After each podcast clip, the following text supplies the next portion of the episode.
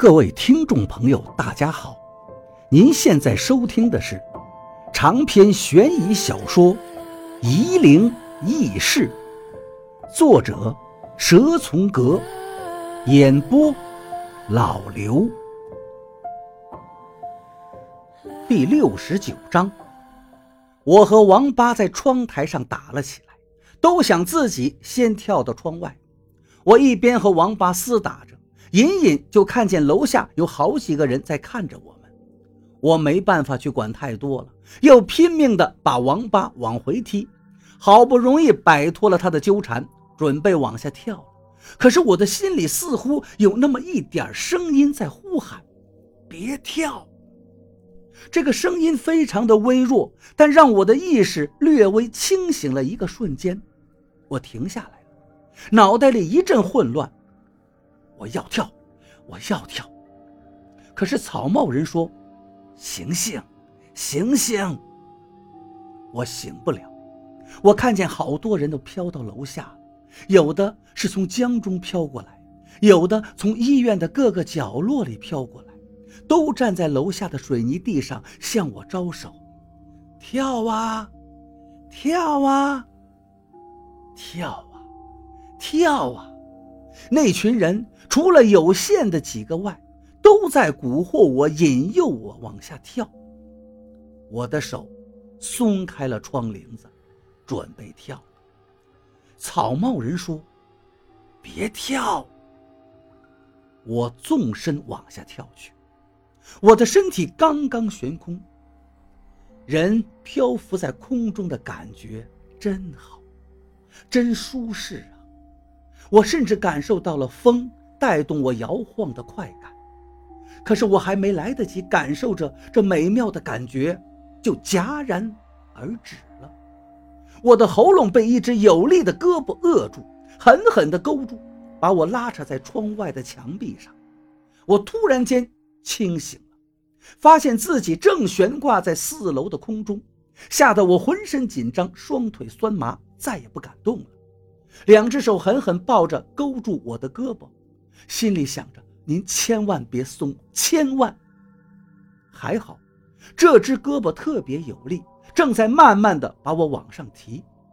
我胸口靠到窗台了，就用手去拉窗棂子，另外两只手也过来帮我。是王八。我扑到窗台上，心悸不已，后怕的想着：这条命算是捡回来了。心里刚平定下。抬头看刚才勾住我的人到底是谁？只见头发散乱、满脸胡子渣、土黄色皮肤的中年人在我的面前。赵医生，那个跟我讲了几句话就没了踪影的赵医生，他出现的真是时候啊！怪不得上次我见了他一面就对他有亲近感，原来他会成为我的救命恩人。我惊魂未定，站回到地上，把王八的手打开。还是好兄弟呢，刚才我跳楼都不拉住我。王八冤枉的很，刚才你要跳楼，还非和我抢呢。那你就更不是兄弟，连跳楼都跟我抢。刚刚经历了生死关头，我的心情很激动，忍不住拿着王八发泄。可是还不等王八跟我吵架，我们就又都噤声了，因为房间里的场面让我们俩无法分神了。我俩都已经看傻了。金仲和邹发仪也在房子里。石楚的傅灵停止了在房间里的胡乱飞舞，都围绕着金仲，不停地往金仲的身上钻，从前胸钻进去，从后背穿出来。从头顶钻进去，从膝盖冒出来。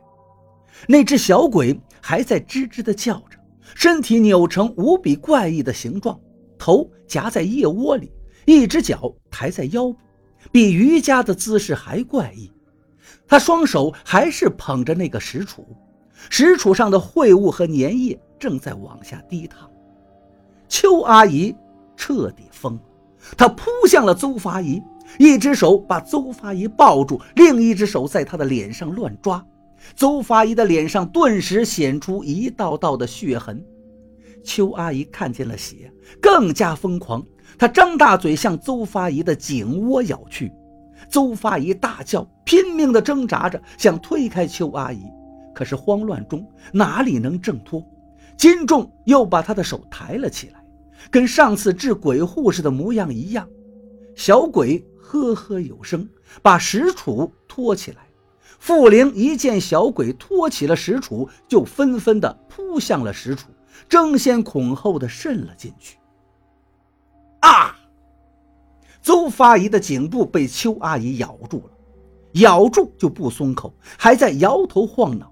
难道邱阿姨在吸吮吗？金仲手指捏了个诀，无名指和中指画了个圈，这和普通的道士并不一样。小鬼扔掉了石杵，石杵掉到病床上。小鬼扑到了邱阿姨身上，从她背后紧紧地箍住她。就像是一个大人背着一个小孩一样，小鬼越抱越紧，他的身体和邱阿姨的身体慢慢的融成了一体。我看不清楚小鬼的身体了。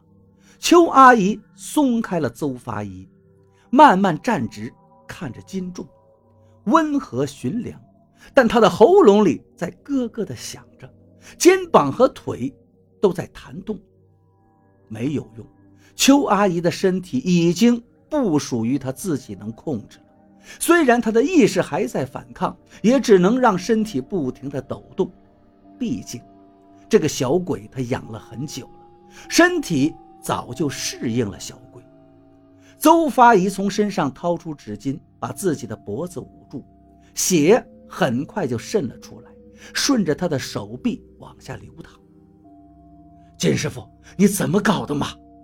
邹发仪向金仲狠狠地说道：“可是金仲根本就不理会他，金仲的眼神就盯着离他身前不远的石杵，眼睛已经变成了绿色。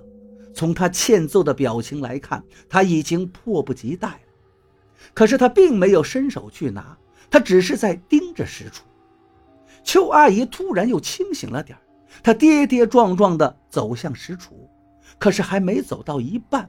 金仲用鼻子哼了一声，邱阿姨就一只手死死地掐住了自己的脖子，另一只手揪住了自己的头发往背后拉扯。她用力太大，身体往后倒下，在地上不停地扭曲着，自己和自己打架。那个石杵隐隐泛出白色，那些白色茯苓在石头里面翻腾着。金仲仍旧看着石杵，如同一个站在烤鸭摊前的乞丐，心里无比向往，却又不敢伸手。你别惦记这石头了，我身边的赵医生说道，声音懒懒的。我跟你打过招呼，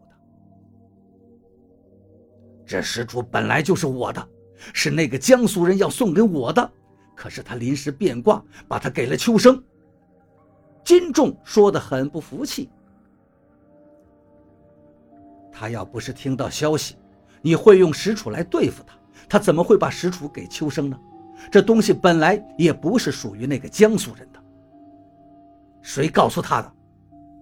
赵医生没说话，看了看金仲身边的邹发仪，金仲满脸怒色，转向了邹发仪。邹发仪解释道。这点事情，小楼犯不着要你对付那个江苏人吧？死人就把事情闹大了。我当时真的是这么想的，不是故意的，我真不是故意的。